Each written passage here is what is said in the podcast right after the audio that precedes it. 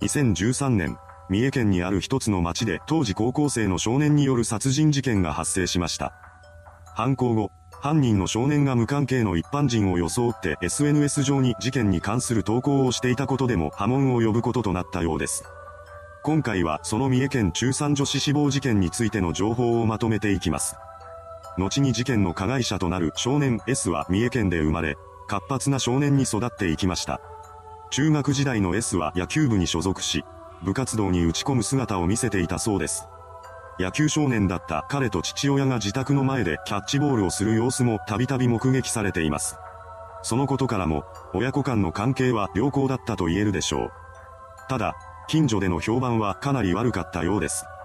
それは S だけでなく、家族全体に対する評判でした。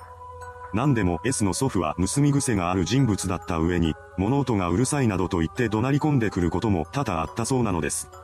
また父親は人に会っても無視するようなタイプだったらしく、S も近隣住民を睨みつけるようなことをしていたのだと言います。その他、S は2010年に器物損壊事件を起こすなどしていました。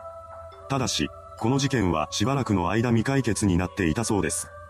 そのようにして近所での評判は散々だった一方で、学校での S は同級生から慕われる生徒だったとされています。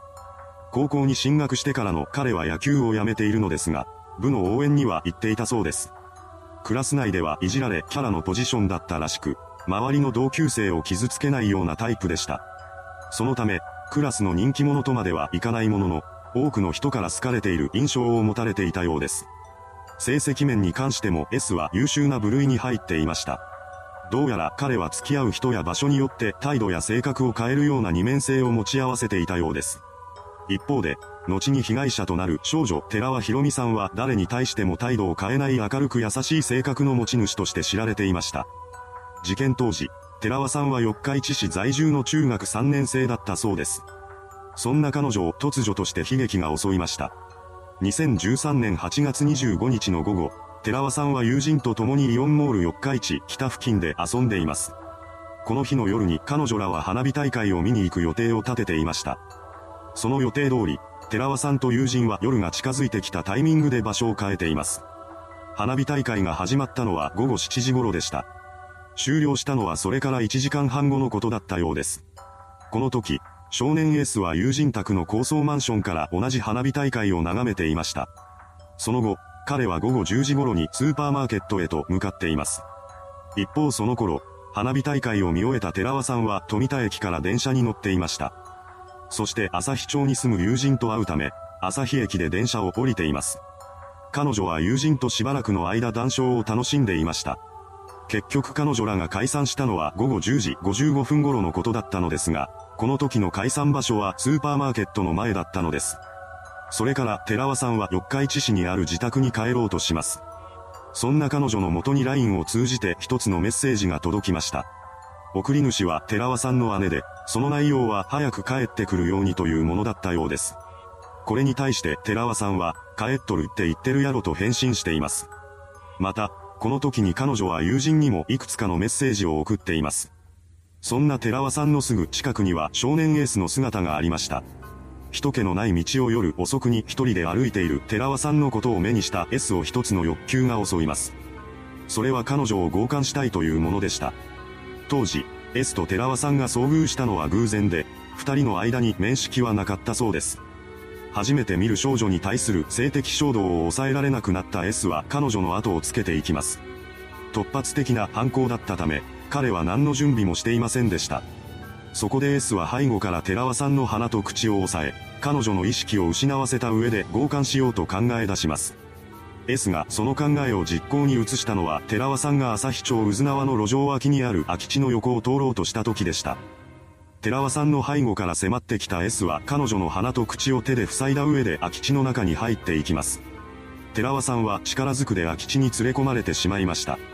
それから S は抵抗しようとする寺尾さんの顔面を全力で地面に押さえつけるなどして彼女の動きを封じようとしています。この圧迫により、寺尾さんの顎の骨が外れてしまいました。それでもなお、S は腕の力を緩めようとしません。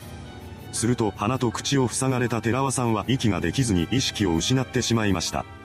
抵抗する力がなくなったことを確認した S は彼女の服を脱がせていきます。このようにして彼はわいせつ行為に及んだのです。自らの欲求を満たした後の S は寺尾さんのカバンから現金約6000円を奪って逃走していきます。これは自身の犯行をわいせつ目的ではなく金銭目的に見せかけるための行動でした。S が現場を去った後も寺尾さんは服を脱がされた状態のまま空き地に放置されています。そうして蘇生措置が行われなかったことで彼女はそのまま亡くなってしまったのです。事件翌日以降、S は寺尾さんから奪った6000円でプールに行くなどしています。一方、寺尾さんの家族は何時になっても娘が帰ってこないことを受け、とても心配していました。そこで寺尾さんの父親は8月27日に警察署を訪れ、捜索願いを提出しています。これが受理されたことで、捜索活動が始まりました。警察による捜索が終結したのはそれから2日後の8月29日だったようです。この日の午後2時半頃に事件発生現場である路上脇の空き地を通りかかった警官により、変わり果てた姿の寺尾さんが発見されました。発見時の彼女は衣服を身につけていない状態で草むらの上に横たわっていたそうです。遺体の口元には内出血が見られたほか、腕にもうっ血した跡があったといいます。その後行われた司法解剖により、彼女の死因が窒息死であるということが判明しました。遺体発見を受け、間もなくして事件に関する報道が始まったようです。犯人である少年エースもその報道を見ていました。そこで警察による捜査の手が自分に及ぶことを恐怖した彼は事件に関わっていないという嘘のアピールをするためにこんなツイートをし始めたのです。ちょ、え、めっちゃやばいやん。地元の朝日町で女子中学生の死体が見つかったって。四日市の女子中学生らしい。手の震え止まらん。こんなくだらない手口で容疑者から外れることができるとでも思っていたのでしょうか。警察はそんなツイートなどお構いなしに捜査を進めていきます。その中で捜査員は付近の住民に対する聞き込み調査を始めました。その対象には S の一家も含まれていたのです。彼の家は事件現場から600メートルほどしか離れていませんでした。家にやってきた捜査員は S に対して話を聞いています。すると S は顔色一つ変えずに淡々と嘘の話を並べ出しました。彼は犯人に心当たりがないとした上で自分にはアリバイがあると語り出したのです。S の話では事件当日に友人宅で花火大会を見た後、自転車に乗ってまっすぐ家に帰ってきたということになっています。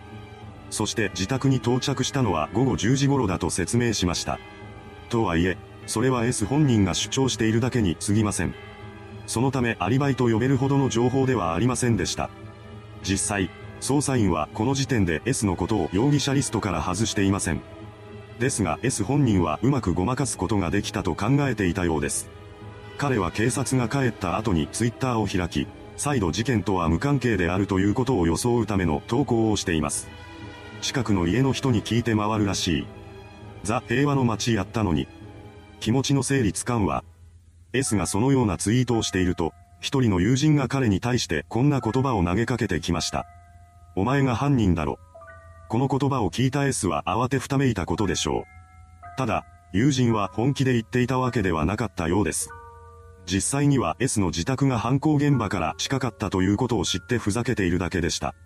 S も話の流れや口調などからそのことは分かっていたため、焦りながらも笑ってごまかしています。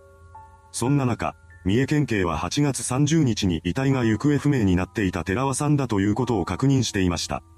それから四日市北署に捜査本部が設置されています。そうしてより本格的な捜査が始まりました。捜査員は現場付近の店や路上に設置された防犯カメラの映像を片っ端から解析していきます。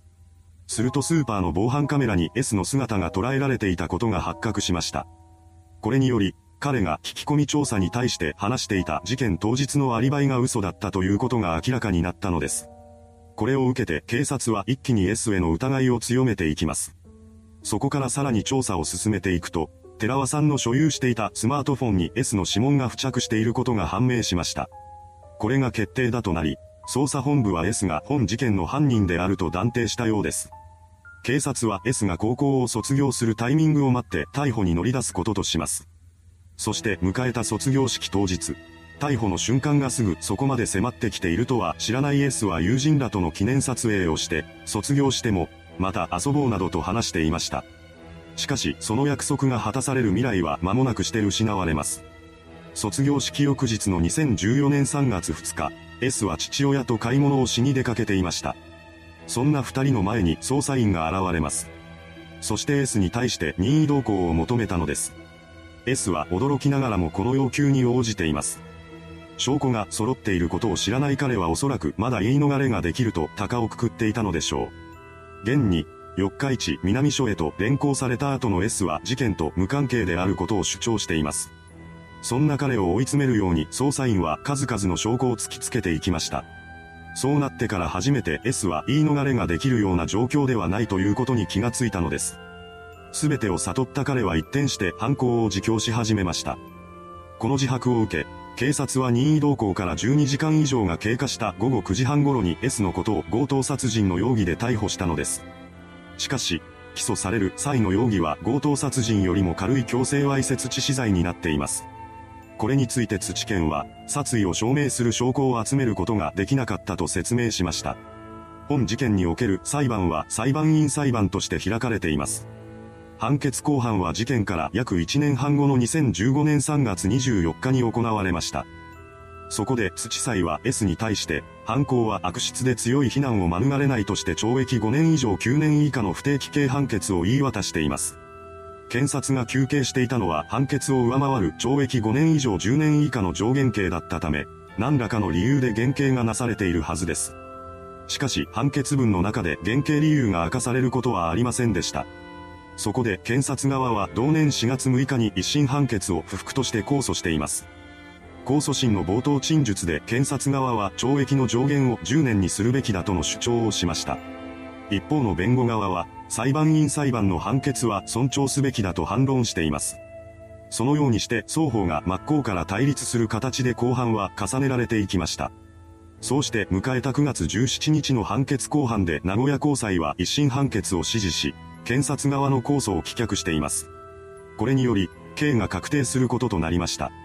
いかがでしたでしょうか中学3年生の少女を狙った卑劣な犯行。犯人の少年は無関係を装うために事件のことを恐れているような内容のツイートをするなどしていました。それではご視聴ありがとうございました。